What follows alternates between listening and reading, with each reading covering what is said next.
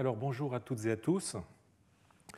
Alors poursuivons aujourd'hui notre promenade au milieu des euh, rayonnages de la bibliothèque du monastère blanc, qui nous a amené à remarquer quelques ouvrages inattendus, parmi lesquels le roman d'Alexandre dans une version copte tout à fait originale. Euh, c'est ce que nous a montré euh, l'examen déjà des, des premiers épisodes, des deux premiers épisodes de, cette, de ce roman. Et c'est ce que va nous montrer aussi les épisodes suivants. Alors, le troisième épisode, qui est conservé par le fragment 6, euh, est relatif à un épisode secondaire, disons dans la trame euh, du roman. Il nous montre euh, Selpharios, donc un des compagnons d'Alexandre, en train de rédiger son testament accompagné d'une lettre adressée à son fils Philéa, qui correspond au grec Philéas, euh, son fils à qui il enjoint de le lire à sa majorité. Il remet le document qui est appelé dans le texte copte du mot grec cartès euh, à Alexandre, Alexandre qui cache ses larmes. Alors on n'a pas d'indice sur ce qui motive Selpharios à écrire son testament, mais il est probable qu'à ce moment du récit, il est en passe de mourir. Euh, on verra en fait qu'il n'en est rien puisqu'il est toujours vivant dans la suite. Alors, cet épisode est une fois de plus inconnu du pseudo-calistène. Il constitue une parenthèse qui mêle euh, pathétique, par exemple, j'écris, je cite, hein, j'écris les lignes de mon testament avec les pleurs de mes yeux pour encre. Donc il mêle le pathétique à euh, la poésie. Euh, il, me suffit de, citer par exemple cet extrait Mon fils, qui posera ta bouche sur ma bouche, tes yeux sur mes yeux, mes mains sur ta chevelure les oiseaux du ciel qui volent emplissent leur bec des fruits des champs, et ils les apportent au bec de leurs petits. Et les oiselets se réjouissent de la présence de leurs parents à cause de la récolte que ceux-ci ont faite pour eux, et ils battent leurs petites ailes. Et c'est ainsi que les petits oiseaux manifestent leur apprivoisement. Toi-même, Phileas, mon fils, à moi, rappelle-toi de l'heure où je sortis d'eux, et malheureusement, une lacune interrompt ce texte plein de sensibilité, d'émotion et euh, de poésie. Euh, l'épisode suivant, en revanche, va nous faire passer de l'émotion euh, au merveilleux. C'est le quatrième épisode, conservé par le fragment 7, qui appartient à un nouvel épisode de la geste alexandrine.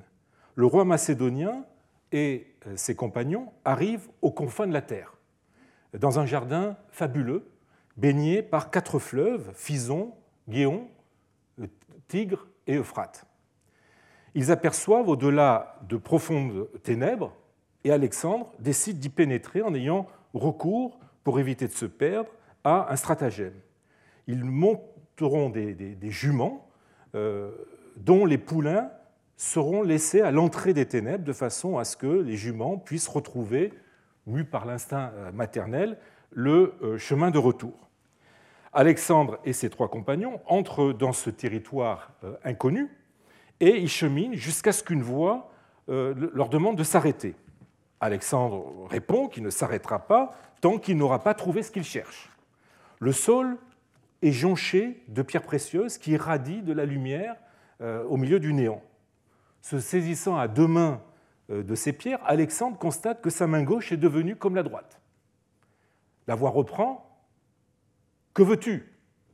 Alexandre répond qu'il veut la domination sur la terre entière. La voix lui prédit ce qu'il veut, mais lui annonce aussi une fin prochaine. Or cet épisode se recoupe avec le pseudo-calistène hein, de 39-41, euh, en tout cas dans la recension bêta et lambda, il s'agit de la lettre qu'écrit Alexandre à sa mère Olympias, où il lui raconte la traversée de la terre où le soleil ne brille pas, c'est-à-dire le pays des bienheureux. Mais euh, le récit de la version copte ne semble pas avoir une forme épistolaire, quoiqu'il soit évidemment difficile euh, de le garantir du fait de la perte du début et de la fin de l'épisode. Euh, il est par ailleurs bien plus bref que les versions grecques, et contient des détails qui en sont absents, comme les, pierres précieuses qui euh, rendent euh, Alexandre ambidextre. On notera euh, l'introduction, vous l'avez vu, des quatre fleuves, qui renvoie évidemment à l'évocation dans la Genèse du Jardin d'Éden traversé par les quatre mêmes fleuves. Indice, là encore, et nous aurons l'occasion d'y revenir, d'une christianisation du récit. Le cinquième épisode nous conserve euh, aussi un, des épisodes les plus célèbres. Pardon, le, huitième fragment nous conserve un des épisodes euh, le plus euh, célèbre de la geste d'Alexandre, et malheureusement il est très abîmé, ce qui est dommage, puisqu'il s'agit du fameux épisode des gymnosophistes indiens, hein, la visite qu'Alexandre fit aux gymnosophistes indiens, les brahmanes. D'ailleurs, malgré l'état lacunaire du fragment, on arrive à lire euh, très, clairement le mot brachmanes dans le texte copte.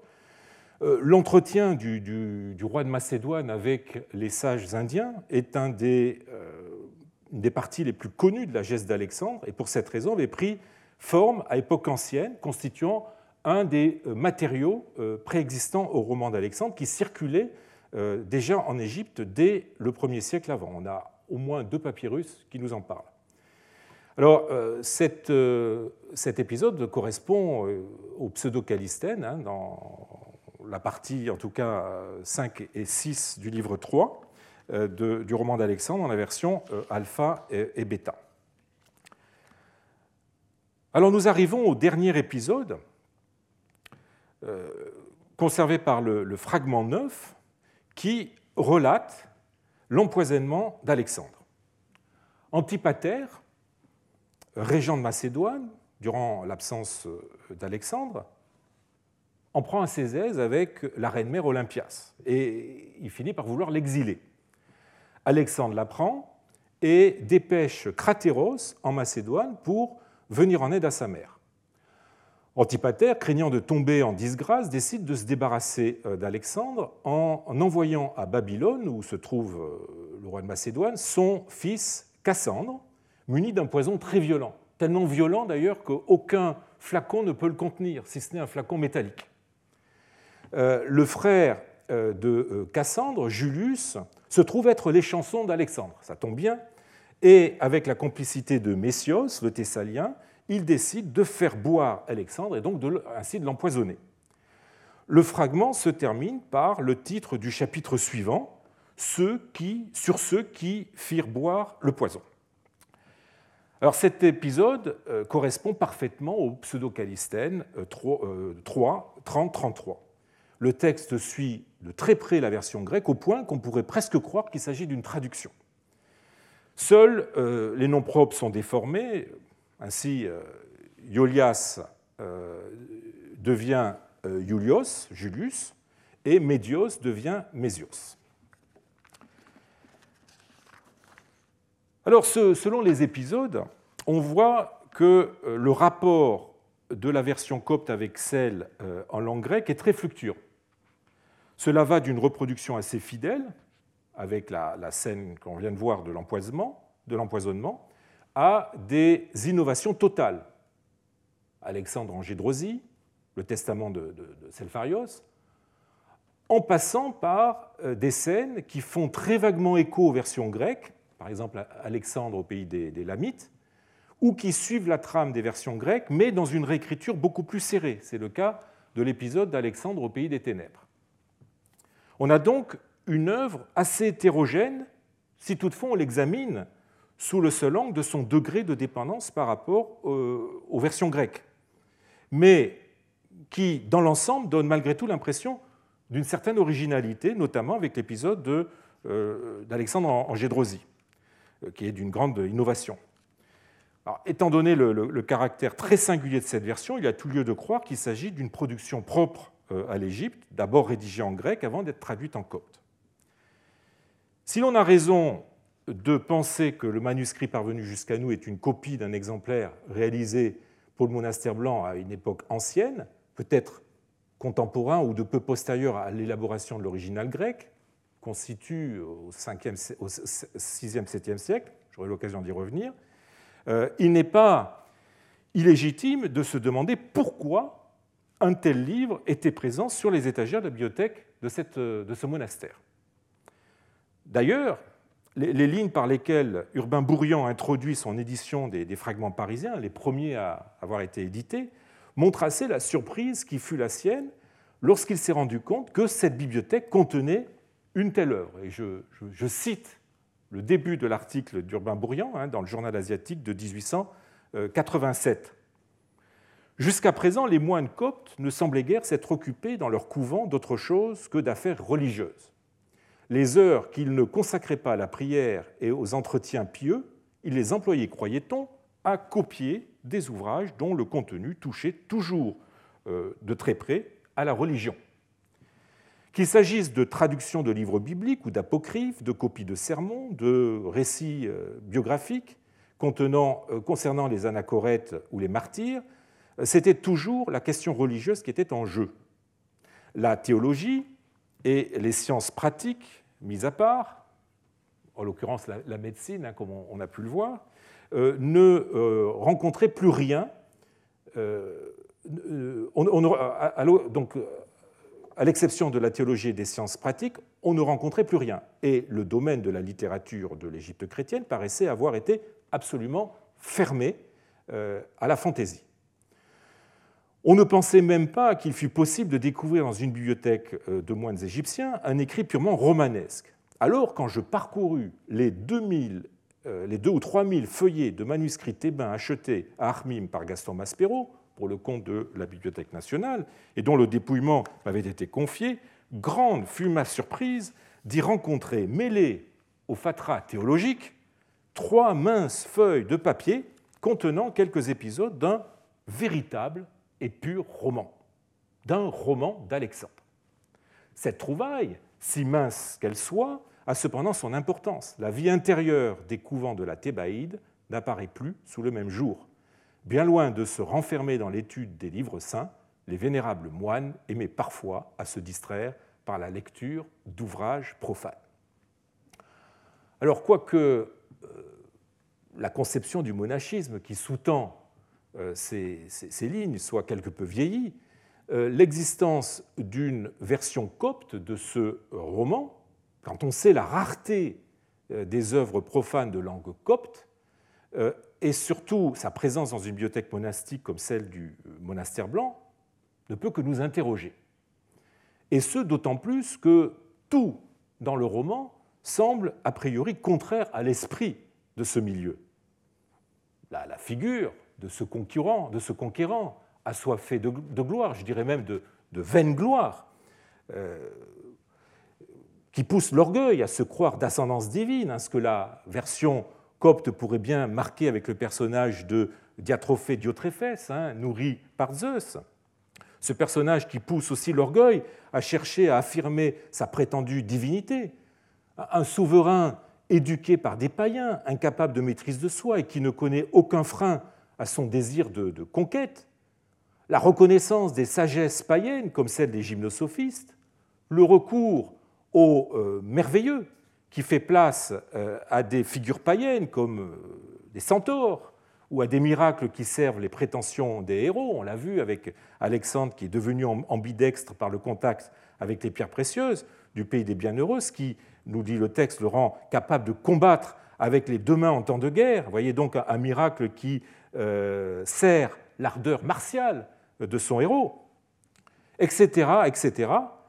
Euh, et euh, je vous renvoie pour, cela au livre de Durjlev Alexander the Great in the Holy Christian Tradition, pour le regard justement porté par le premier christianisme sur Alexandre, et vous y trouverez un certain nombre des traits que je viens d'évoquer, des critiques concernant donc les traits que je viens d'évoquer. Même si euh, la morale est sauve avec la, mort finale d'Alexandre, le roman n'en est pas moins un vaste euh, encomion euh, du héros et de ses valeurs. La lecture de ce roman, qui se complaît dans des histoires d'un autre temps, relevant d'une culture suspecte, pourrait être légitimement jugée comme inconvenante pour des moines qui plus est de la tendance chénoutienne. Mais c'est là une analyse qui ne rend pas justice à la richesse de l'œuvre surtout dans la version que nous donne le manuscrit copte, bien moins monolithique qu'on ne pourrait le croire lorsqu'on la regarde de plus près, et ça ne rend pas non plus justice à la complexité des attentes des potentiels lecteurs. Parmi celles-ci, il ne faut pas sous-estimer la propension à la lecture divertissante. Tout moines qu'ils étaient, les lecteurs du monastère blanc, comme d'autres monastères, n'en étaient pas moins friands de romanesque, d'autant plus que celui-ci pouvait aisément rencontrer des motivations plus édifiantes à travers le genre hagiographique, qui n'est ni plus ni moins que du romanesque mis au service des valeurs euh, chrétiennes ou de la cause chrétienne. On a d'autres exemples de, romans en copte, comme le euh, roman de Cambyse, euh, connu par un manuscrit en parchemin du 6e, 7e siècle, de provenance inconnue. Mais peut-être vient-il aussi d'un monastère. En tout cas, comme le montre le codex sur lequel je me suis arrêté longuement les deux dernières semaines, les moines du monastère blanc pouvaient lire dans ce recueil d'autres textes plus courts de forme romanesque, comme la vie de Parthénopée, dont le caractère romanesque est bien mis en évidence par le fait qu'on l'appelle euh, communément le roman de Parthénopée. Et dans ce même manuscrit, on trouve aussi euh, une histoire tout à fait romanesque, comme l'histoire de la femme du général et de ses trois fils. Il est possible, voire probable, que ce goût du romanesque croisait des préoccupations plus actuelles qui expliquerait qu'on ait voulu adapter ce roman et le traduire en copte. La situation du roman a en effet pu faire euh, écho au grand bouleversement que l'Égypte a connu au 7e siècle. Le grand ennemi qui ne cesse de traquer Alexandre et de contrarier ses desseins est le Perse. Aussi n'est-il pas absurde de se demander si la version qui a servi de base euh, à la traduction copte n'a pas été élaboré en réaction à la conquête sassanide de l'Égypte, 619-629, euh, mettant ainsi en écho la situation de l'Égypte conquise par Khosroès avec euh, celle concernant l'Égypte mille ans plus tôt avec l'invasion des Achéménides conduite par Cambyse II au VIe siècle avant Jésus-Christ. Cambyse II, de funeste mémoire. Et le roman de Cambyse auquel je faisais allusion à l'instant probablement de peu postérieure à la, conquête sassanide, en tout cas dans, la version que nous en avons, pourrait participer du même phénomène. Le roman d'Alexandre, en montrant son héros vainqueur des Perses, pouvait cristalliser les espérances d'une population désireuse de secouer le, joug de l'envahisseur sassanide ou, après coup, euh, être une œuvre témoignant d'un esprit de revanche sur l'ennemi heureusement chassé. Mais un ennemi peut en cacher un autre. Un peu plus de dix ans après la fin de la domination sassanide, en 641-642, l'Égypte est à nouveau envahie par un conquérant autrement plus tenace, puisqu'il réussira à maintenir sa loi et à imposer sa religion pendant de longs siècles. Il s'agit des arabo-musulmans. Cet événement qui modifia en profondeur l'histoire de l'Égypte a fort bien pu déclencher l'élaboration de cette version du roman d'Alexandre et expliquer qu'une communauté chrétienne est tenue à la posséder. C'est la conclusion à laquelle parvient Gianfrancesco Lusini euh, dans un article euh, de Studi Classici et Orientali de 1992, sans trop d'ailleurs euh, l'argumenter. Il y a pourtant me semble-t-il, un indice dans ce texte qui favoriserait cette mise en perspective historique. Il est question, dans le fragment 2, de la cité des Lamites, où les ambassadeurs retenus prisonniers sont accueillis chez un Perse et qu'Alexandre finit par faire tomber. On a interprété l'ethnique lamites, lamite, comme une forme tronquée d'élamite. Il serait donc question de la capitale d'Elam, territoire occupant le sud-ouest du plateau iranien, euh, qui fut elle-même résidence royale sous les Perses achéménides. Dans la perspective historique du roman d'Alexandre, une telle identification est juste.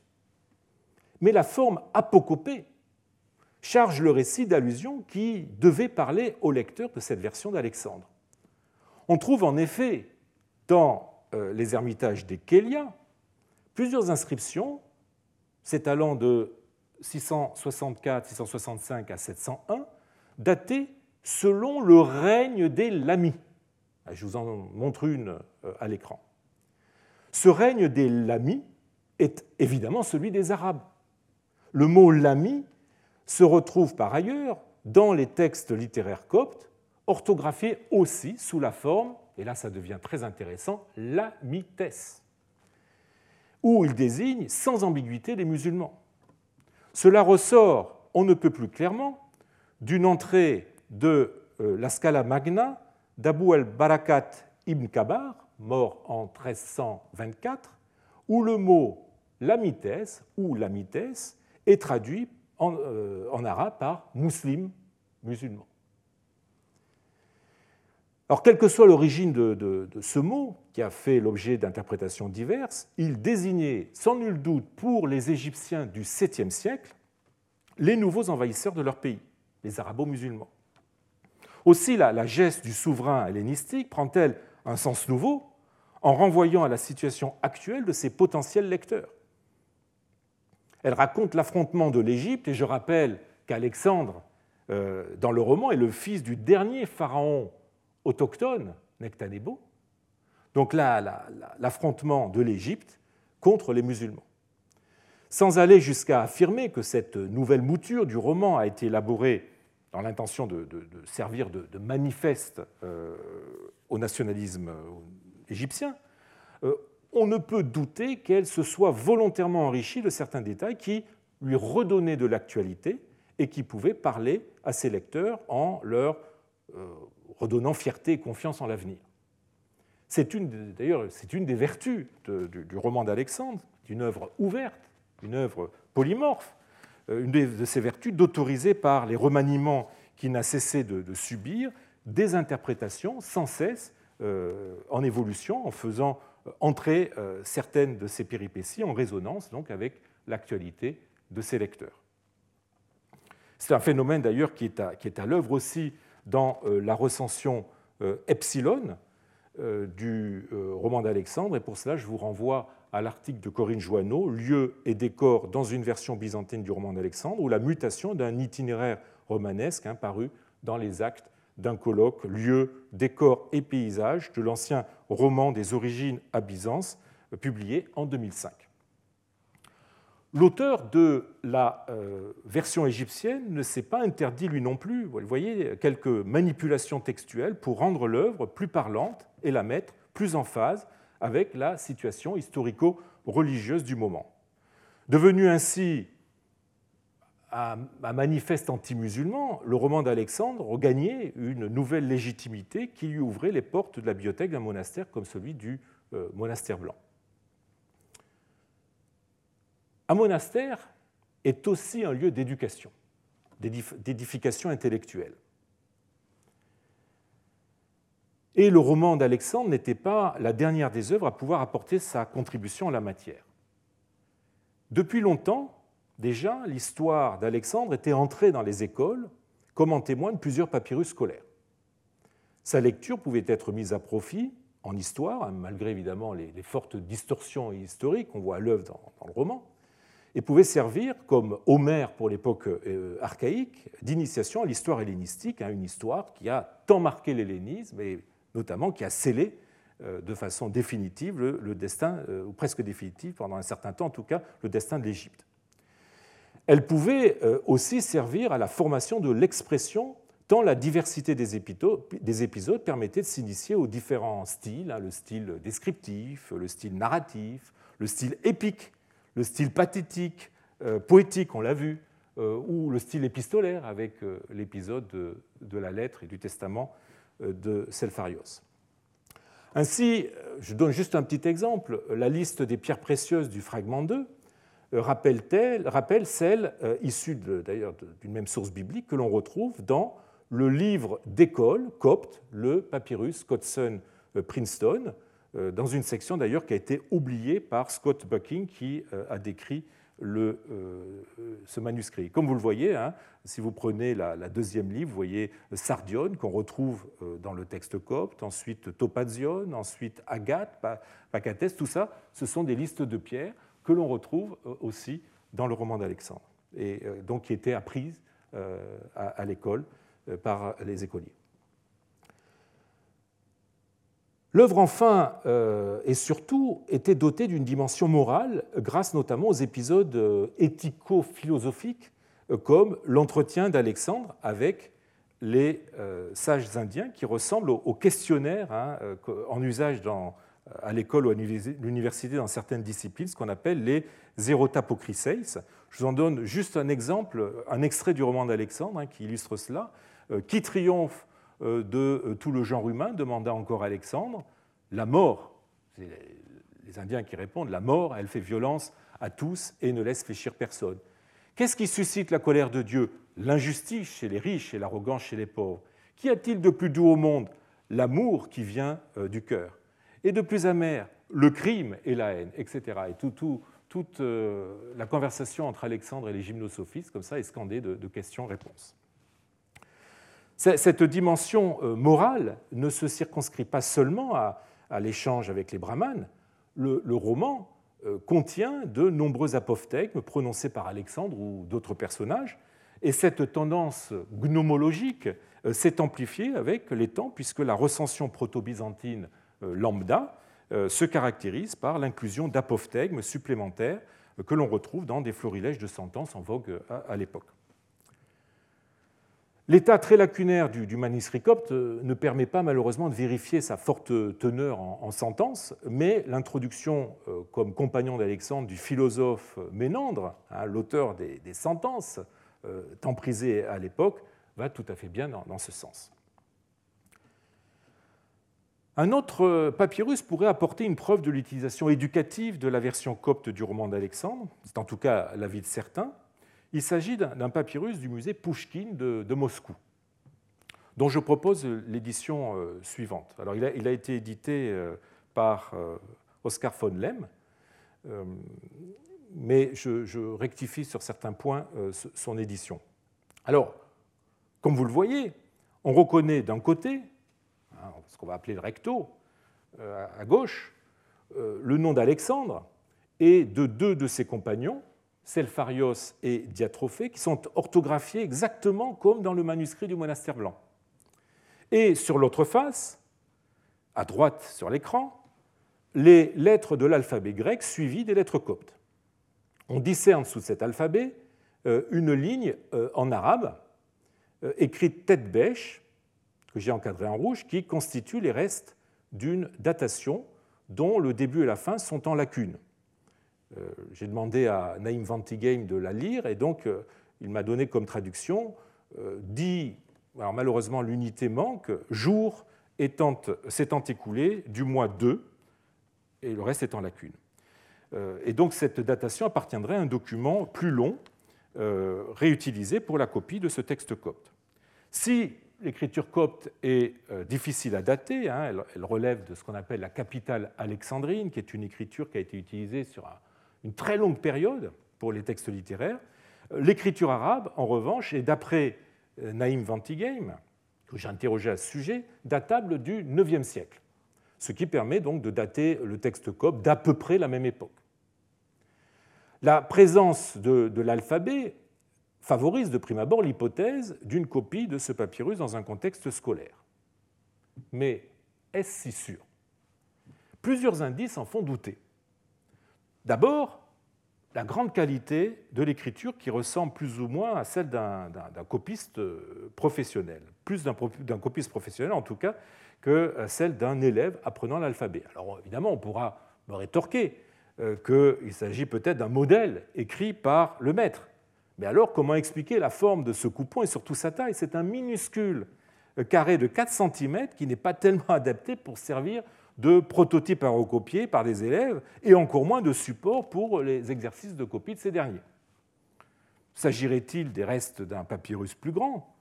Le texte arabe mutilé montre que ce coupon a été volontairement découpé aux dimensions actuelles, hein, et d'ailleurs la netteté de trois de ses bords est là pour le confirmer.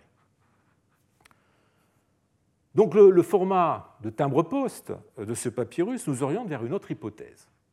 Il s'agit très vraisemblablement d'une amulette. On sait que les lettres de l'alphabet pouvaient être euh, utilisées euh, à des fins magiques. qu'elles possédaient une valeur magique, ce qui explique donc leur utilisation dans les, papyrus magiques. Et pour ça, je vous renvoie au livre célèbre de Franz Dornzeif, Das Alphabet im Mystik und Magie, euh, de 1922. En revanche, on ne sait rien du recours à Alexandre et à ses compagnons dans des opérations relevant de la magie, qu'aucun papyrus magique, à ma connaissance, ne confirme. L'état trop fragmentaire de notre version copte ne permet pas de saisir pleinement ce qui justifierait que l'on les ait invoqués dans une amulette. Mais on peut le deviner. Alexandre et euh, ses compagnons parviennent à déjouer tous les obstacles et à surmonter les épreuves mortelles auxquelles ils sont confrontés. L'a vu, et Alexandre échappe à la mort à plusieurs reprises, notamment dans l'épisode du chaos. Selpharios condamné euh, à une mort certaine, l'obligeant à rédiger son testament, est finalement sauvé. nous ne savons pas comment, mais c'est un fait. Le merveilleux qui enveloppe certains de, ces épisodes donne un tour presque magique à la façon dont Alexandre réchappe avec succès au danger fatal qui le guette. Qu'Alexandre soit secondé par la magie ne serait d'ailleurs pas euh, étonnant, puisqu'il est lui-même le fils euh, du magicien et pharaon Nectanebo. Bref, tout cela peut expliquer qu'on ait pu invoquer Alexandre et euh, ses compagnons sur une amulette. Et le, caractère magique de, ce texte me semble être confirmé par la présence du mot kari, si toutefois il faut bien le lire ainsi, euh, une, on, connaît plusieurs séquences de, mots magiques dans les papyrus magiques qui comportent justement les, quatre lettres kari. Euh, hein, je vous en donne quelques exemples en bas de l'écran. Et ce caractère magique pourrait être aussi confirmé par la formule qui suit euh, immédiatement le nom des euh, trois euh, personnages. On déchiffre facilement le début, un sebel, qui pourrait être une troisième personne du pluriel du présent du verbe copte bol, bel, qui, peut, signifie interpréter, qui signifie délier, dénouer, qui peut signifier aussi détruire. le mot qui suit est plus difficile à interpréter, euh, von euh, comprenait euh, terou, tout, mais qui est paléographiquement impossible. on pourrait à la rigueur lire Thérèse, mais qui serait néanmoins grammaticalement étrange. La seule solution que je suis capable d'avancer serait d'y voir le nom propre Théus, Théus. en tout cas, Alexandre, Selpharios et Diatrophée sont peut-être invoqués soit pour interpréter un signe ou résoudre une situation, la, délier, euh, soit pour délier, mais alors à quoi cela signifierait-il Libérer, je ne sais pas, euh, une personne, ou, la détruire, en l'occurrence euh, Théus. Ce, papyrus ne nous apporte pas, vous voyez, d'indices de l'utilisation de, la, version copte du roman à l'école, mais témoigne qu'à travers cette œuvre, les protagonistes ont pu être investis d'un rôle magico-religieux. Alors, quoique magie et religion euh, ne se superposent pas, en tout cas totalement, cela nous amène, nous ramène à la religion et nous invite à réfléchir à la dimension religieuse que cette œuvre a pu acquérir et qui explique, peut-être plus que euh, tout autre, sa présence dans euh, la bibliothèque du monastère blanc. Alors si le roman d'Alexandre la question qu'on peut se poser, c'est savoir est-ce que le, roman d'Alexandre n'aurait pas été aussi une œuvre remplissant une fonction d'édification religieuse dans le contexte chrétien qui prévaut au moment de l'élaboration euh, de la version dont est issu notre manuscrit. Nous sommes partis du présupposé que nous avions affaire à une œuvre profane de tradition païenne, ce qui rendait étonnante euh, sa présence au monastère blanc. Mais si la version du roman telle que nous l'a fait connaître sa traduction copte est très différente de la première euh, version grecque, eh bien, on a déjà un début de réponse. Elle a été élaborée avec la volonté affichée de christianiser le roman, comme le fera plus tard la recension Epsilon euh, du 8e, 9e siècle. Cela ressort clairement de la structuration et de la mise en page du texte. Le hasard veut que seul le neuvième fragment contienne le début d'un des 36 ou 37 chapitres dans lequel était découpé le texte du roman. Je vous, montre cette partie du manuscrit. On constate que le titre, qui est encadré par deux traits hein, qui le mettent en, en évidence, est immédiatement suivi d'une citation biblique dans la même écriture, mais voyez, de plus petits modules et selon une justification euh, différente du reste du texte. Il s'agit d'un passage de l'Ecclésiastique ou du Siracide 40-29. Hein, si quelqu'un regarde avec envie la table de son voisin, sa vie ne peut être comptée comme vie. C'est-à-dire donc sa vie mérite, ne mérite pas d'être appelée vie. Alors cela renvoie évidemment euh, à euh, la scène du banquet au cours euh, de laquelle Alexandre va être empoisonné, meurtre qui est commandité par des personnes qui, justement, convoitent son pouvoir. Il y a fort à parier que euh, chaque chapitre du roman, chacun des 36 ou 37 chapitres du roman, était introduit donc par une citation biblique. Peut-il y avoir indice plus incontestable de ce que ce texte était justement placé sous le signe des Écritures. La christianisation est loin de se lire seulement dans la mise en, texte du roman, elle s'inscrit plus profondément dans le texte même, et on, l'a déjà vu. L'histoire est ouvertement christianisée par l'introduction d'éléments qui l'insèrent dans un cadre scripturaire. Ainsi, le jardin qu'atteignent Alexandre et ses compagnons au bout du monde, avant d'entrer dans le pays des bienheureux, est irrigué donc par les quatre fleuves que la Genèse nous dit s'écouler de euh, l'Éden, enfin du fleuve de l'Éden. Voilà qui fait du, pays des bienheureux le paradis de la Bible.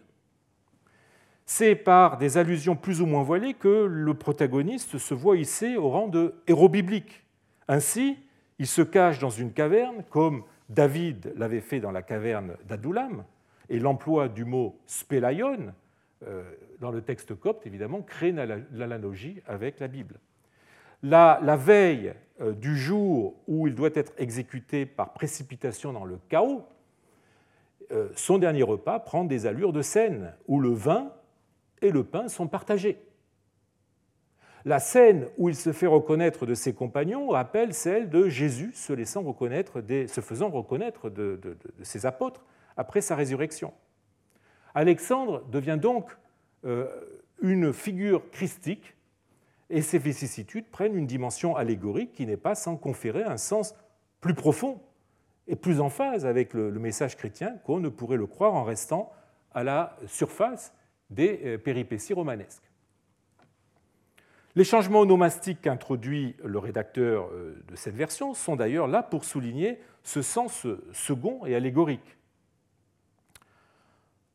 On s'est, par exemple, étonné de ce que le roi perse soit appelé Agricolaos, qui est un nom très étrange pour un perse.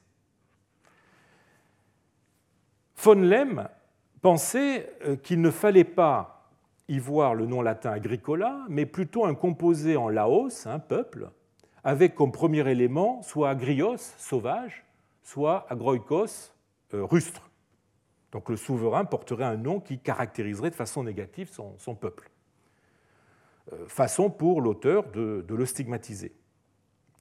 La raison du choix d'agricolaos pour le roi des Perses est, je crois, bien plus simple et s'explique là encore par le désir du rédacteur de christianiser cette œuvre en tissant des analogies. Agricolaos est le nom du gouverneur de la petite Arménie qui ordonna la mise à mort des fameux 40 martyrs de Sébaste en 320. Hein, l'empereur Licinius venait euh, de demander aux militaires de renouveler leur serment de fidélité en sacrifiant euh, aux dieux et les 40 soldats de la Légion 12 Fulminata, euh, cantonnés en Petite Arménie, refusèrent. Ils furent condamnés par justement Agricolaos euh, à être jetés sur un lac glacé près de Sébaste. Ils moururent tous en faisant preuve d'un héroïsme qui força l'admiration et donna lieu ensuite à de nombreux récits, celui de Basile, de Romanos le Mélode, de Siméon Métaphras, etc., et surtout un culte euh, très populaire. On voit bien qu'en recourant à ce seul nom, le rédacteur de cette version euh, du roman cherche à faire d'Alexandre un héros chrétien et des Perses l'incarnation la plus abjecte du paganisme antichrétien. Le roman d'Alexandre est ainsi transformé en une œuvre où le lecteur chrétien retrouve ses marques, euh, où il est amené à faire des parallèles avec euh, les euh, Écritures et à donner un sens moral à cette histoire du passé. L'œuvre se, dote d'une dimension morale et religieuse qui permet au lecteur chrétien de retrouver un sens édifiant aux aventures de ce héros païen, voire, si l'hypothèse d'une rédaction motivée par le choc que fut la, conquête arabe est correcte, de lui redonner confiance en l'avenir en euh, ajoutant un sens eschatologique euh, à cette histoire. En conclusion, cette version du roman, quand on l'analyse de près, s'avère d'un insigne intérêt pour le problème des rapports entre culture profane et chrétienne. Euh, cette version offre en effet un magnifique exemple d'une synthèse littéraire plus complexe et riche qu'on ne pourrait le croire. Loin de, renoncer au, patrimoine non chrétien, on continue à l'utiliser, mais en l'actualisant, euh, en le modifiant, en lui donnant un sens nouveau. Il ne s'agit pas de gommer systématiquement tous les traits païens et de renoncer au système référentiel de l'ancienne culture. On a vu en effet que le rédacteur de cette version la maîtrise parfaitement et qu'il est capable même d'introduire de nouveaux éléments qui, en relève hein, pour enrichir son, euh, euh, intertextualité. Euh, ainsi, l'introduction, par exemple, du centaure Chiron, qui souligne le parallèle entre Alexandre et Achille. Parallèle, d'ailleurs, je ne l'ai pas dit la semaine dernière, qui est renforcé par le fait que le personnage qui sauve Alexandre de la mort dans le chaos s'appelle désormais Antilochos, qui est justement le nom porté par l'ami intime d'Achille. Mais on ne garde de cette culture que ce qui correspond à l'idée que l'on s'en fait, autrement dit, à l'utilité que l'on cherche à en tirer. Une culture vidée de sa charge religieuse et réduite à sa finalité à la fois éducative, apprendre à euh, bien écrire, à bien raisonner, et euh, morale surtout, apprendre à penser honnêtement.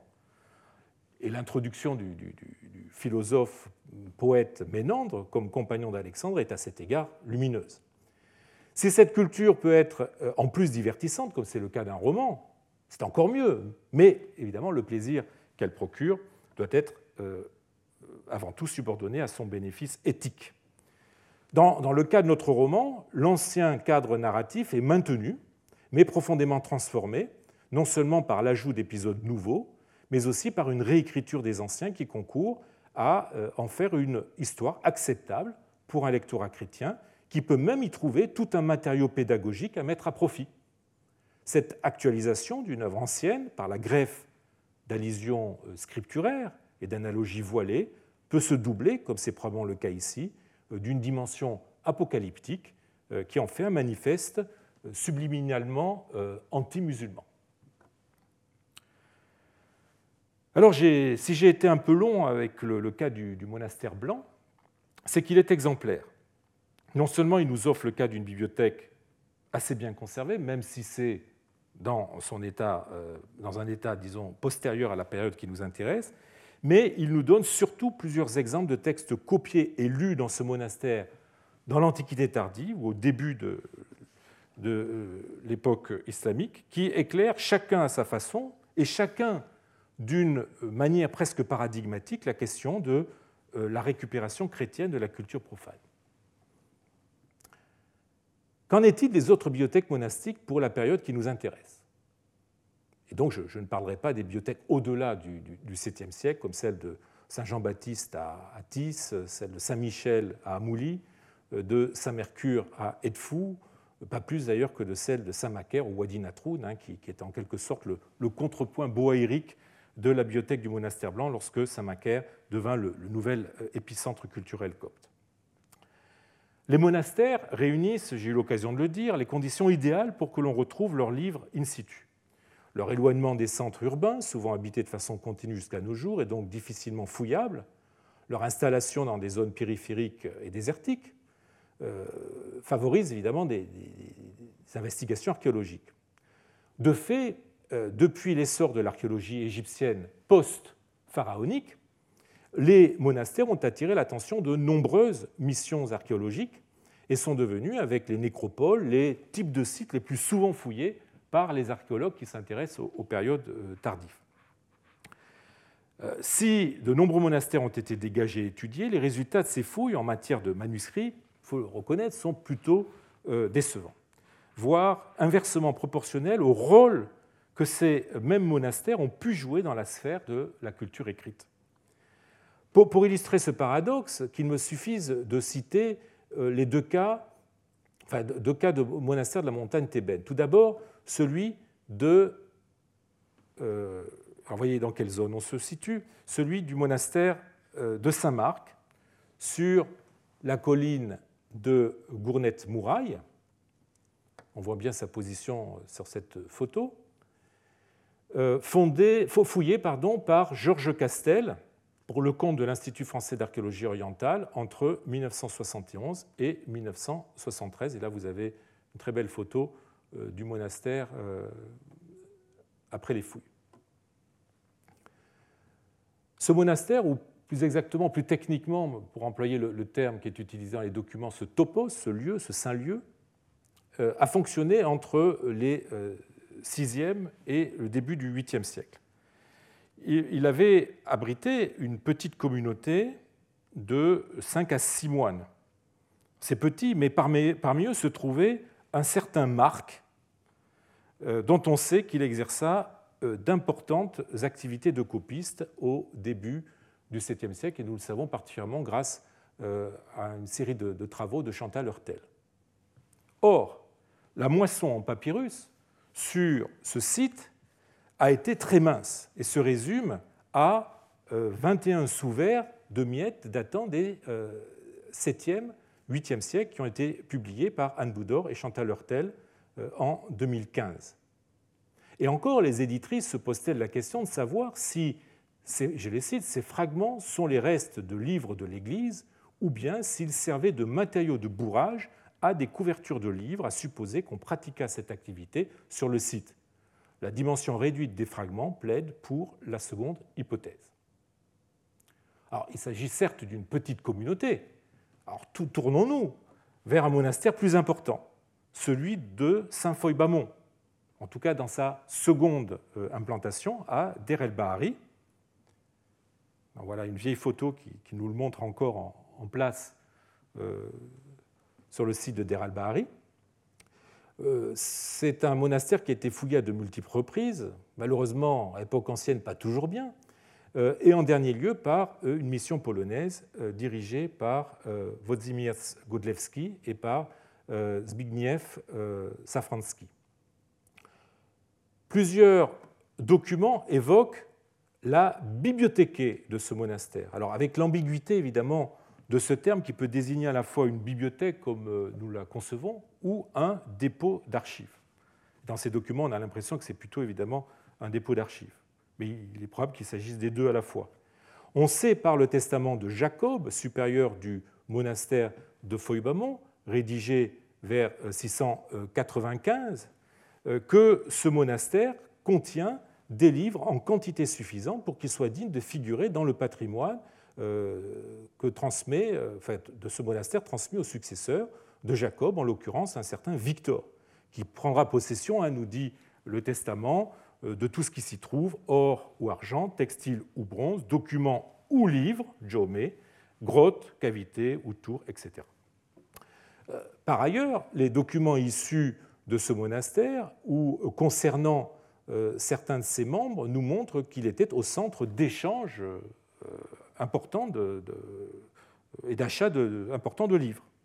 C'est ce qui ressort euh, principalement du euh, dossier du prêtre Victor, euh, deuxième supérieur du monastère de Foybamont entre 621 et 637-640, qui a été rassemblé récemment par Esther Garel.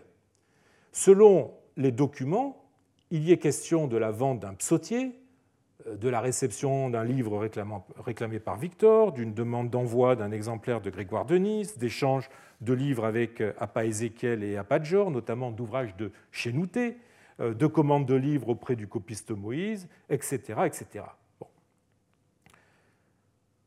Et pourtant, Que reste-t-il de la bibliothèque du monastère de Saint-Foy-Bamont à Der el-Bahari Pour reprendre le titre d'une étude récente qu'Anne Boudor et Esther Garel lui ont consacrée. Quasiment rien, si ce n'est quelques lambeaux.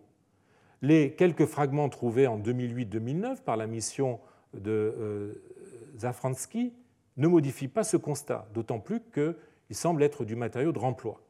On notera d'ailleurs que parmi les textes littéraires découverts sur ce site, la culture classique n'est pas absente puisqu'un ostracone porte le nom d'Agamemnon.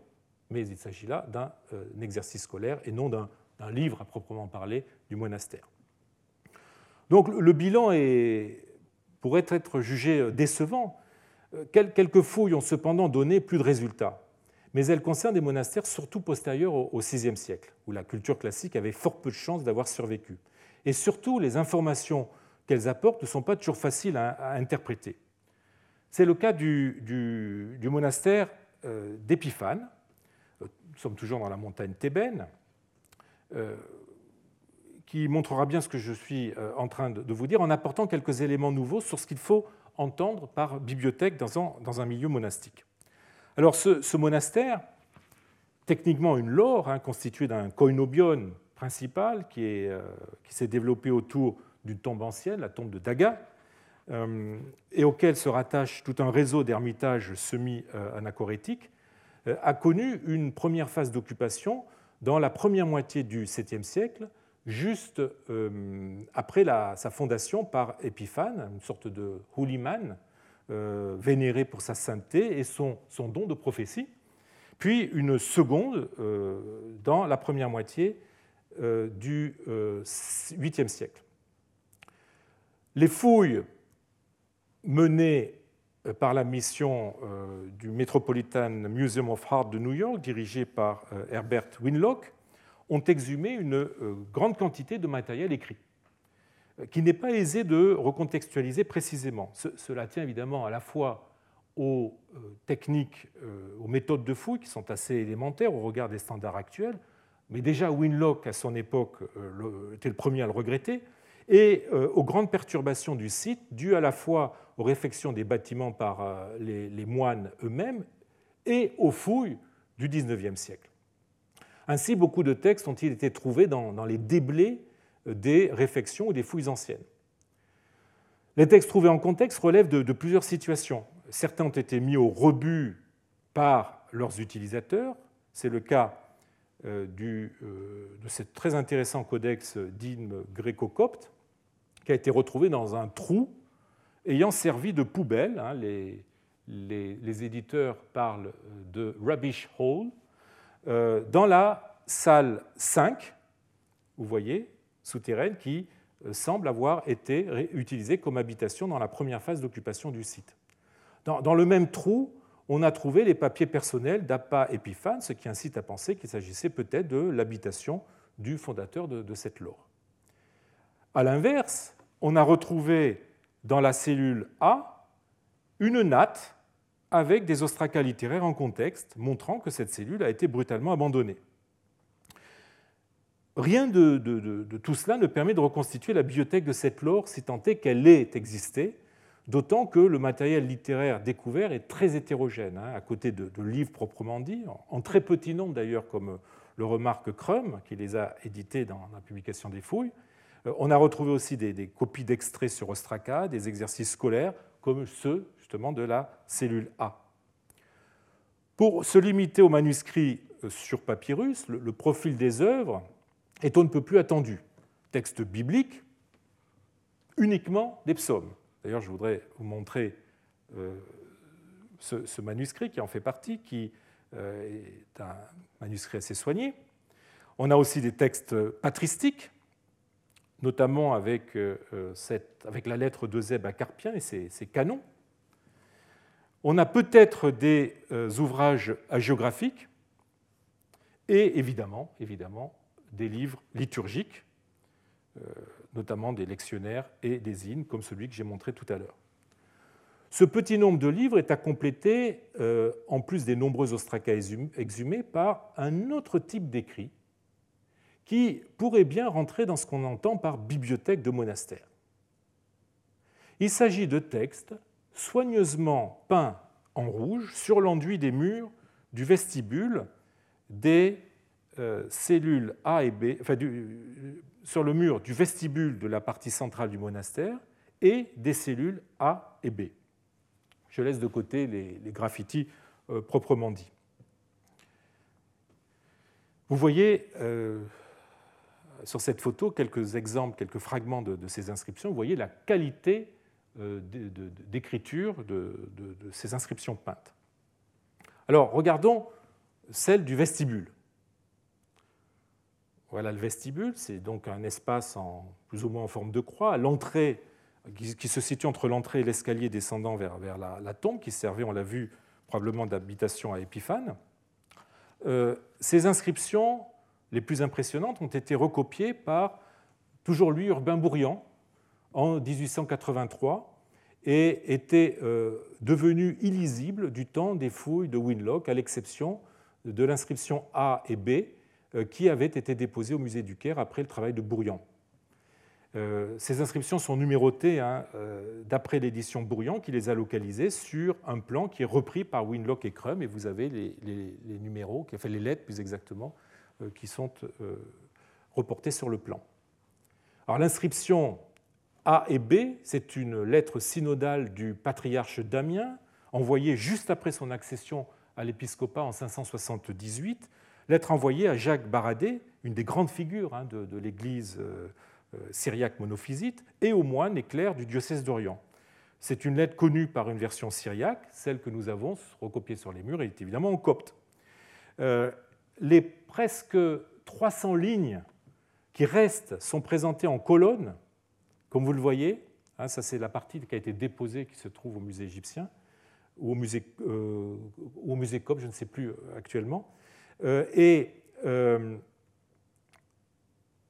ces colonnes sont numérotées comme des pages.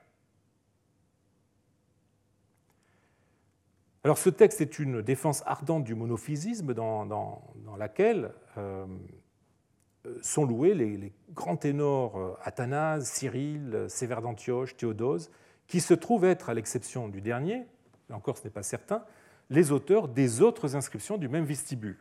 Regardons-les.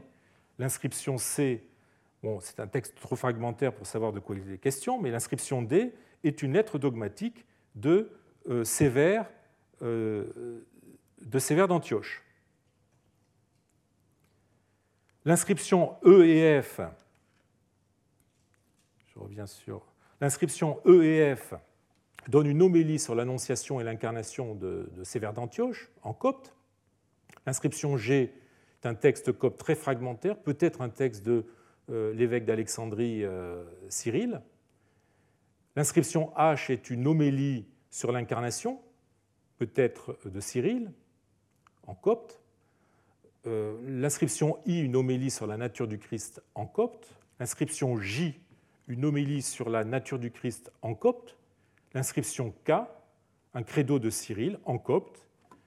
Et puis il faut rajouter l'inscription hmm, publiée sous le numéro 585 euh, par Crum, qui est une lettre d'Athanase aux moines grecs. On, voit le titre, hein, hein, Athanasiou archiepiscopou, Alexandrias, pros tous monazontas, donc adressé aux moines. Et puis euh, aussi le numéro 586 du même catalogue où on a les douze euh, anathèmes de Cyril en grec, tirés de sa troisième lettre à Nestorius, hein, devenu patriarche de Constantinople. C'est dans ce texte, par exemple, si quelqu'un ne confesse pas que le Verbe qui procède de Dieu le Père est hypostatiquement uni à la chair et ne fait qu'un avec le Christ, avec sa propre chair, Dieu et homme tout, à la fois, qu'il soit anathème, etc., etc. Et puis, on a euh, le texte 635 aussi, qui euh, est un texte copte très fragmentaire faisant allusion au concile de Chalcédoine. Dans la cellule euh, A, on a une très belle inscription très fragmentaire faisant allusion au concile de Chalcédoine, et dans la cellule B, un texte lui aussi très fragmentaire, peut-être une homélie ou un traité. Alors les inscriptions du vestibule vous le voyez, forment un ensemble cohérent qui répond à un programme. Tous ces textes sont signés des grands noms du monophysisme et roulent sur des sujets dogmatiques, notamment les problèmes de la définition de la nature euh, du Christ, qui fondent hein, la, doctrine monophysite.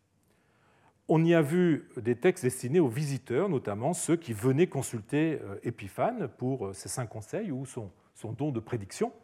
Je, cite par exemple Leslie McCool qui écrivait Cette impressionnante liste, cette impressionnante mise en espace textualisé revient à donner aux visiteurs de la chambre d'Épiphane un cours accéléré de théologie monophysite au moment où il arrivait à Épiphane en personne. L'idée était qu'il se laisse totalement endoctriner par la pensée monophysite la plus ardente. Mais ce vestibule, j'utilise peut-être des, guillemets pour le désigner, euh, qui est euh, en fait au cœur du monastère, devait, devait servir aussi d'espace de réunion et les textes pouvaient s'adresser aussi à la communauté, si réduite soit-elle, de cette lore. Quoi qu'il en soit, on a affaire à une sorte de bibliothèque exposée, de, livres ouverts aux yeux de tous, avec, hein, on l'a vu, euh, les colonnes numérotées comme, pages. Bibliothèque exposée où les moines, les visiteurs pouvaient trouver de quoi apprendre et s'édifier. Évidemment dans le bon sens, c'est-à-dire euh, dans la foi orthodoxe du monophysisme. Le, cas du, monastère d'Épiphane nous fait prendre conscience en fait du fait que les écrits partagés par une communauté pouvaient avoir une autre forme que celle de livres. Les inscriptions coûtent moins cher, sont en théorie plus durables et surtout ont la grande vertu d'être lisibles euh, par plusieurs personnes en même temps, rendant ainsi possible une espèce de communion euh, intellectuelle. En même temps, elles affichent les choix religieux que les membres de cette communauté souhaitaient euh, exhibés aux, regards extérieurs. Les fouilles ont mis au jour d'autres types d'écrits sur euh, des supports plus modestes et moins pérennes, les ostracas, qui sont de loin les textes les plus nombreux à Épiphane. Parmi les, textes non documentaires, on y retrouve des écrits qui tranchent là encore sur les livres de papyrus ou sur les inscriptions qui sont façon non univoque, euh, qui sont de façon univoque euh, chrétienne. Euh, ainsi, outre deux recettes médicales, et là encore on retrouve des textes médicaux, comme à Saint-Élie ou au monastère blanc, on relève quatre ostracas contenant des vers du chant 1 de l'Iliade d'Homère, je vous en donne un exemple, deux ostracas avec des sentences de Ménandre, dont un, celui qui est à l'écran, euh, que nous avons identifié euh, il y a deux ans en, séminaire, un autre non identifié par l'éditeur euh, avec des sentences mêlées, dont une de Ménandre. Donc vous voyez, Homère et Ménandre, hein, on retrouve les deux piliers de l'enseignement grec, et de fait, ces ostracas témoignent d'une formation élémentaire à la littérature grecque classique dispensée dans ce monastère. Je, reviendrai sur ces textes euh, une prochaine année, mais en attendant, on notera là encore qu'à côté des livres, qu'ils soient sur papyrus ou qu'ils soient exposés hein, sous la, forme d'inscriptions, euh, qui témoignent exclusivement des préoccupations religieuses de cette communauté, eh se trouvent des textes qui cherchent à maintenir le fil ténu qui peut la rattacher encore à l'hellénisme classique. Mais vous voyez, cet hellénisme est cantonné strictement au domaine de la formation élémentaire, qui est une façon euh, de la mettre à distance tout en reconnaissant de pouvoir s'en passer. Je vous remercie.